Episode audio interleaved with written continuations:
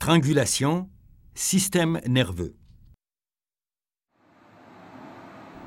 Il faut appliquer la partie de notre main adjacente au pouce sur le muscle sternocléido-mastoïdien du partenaire.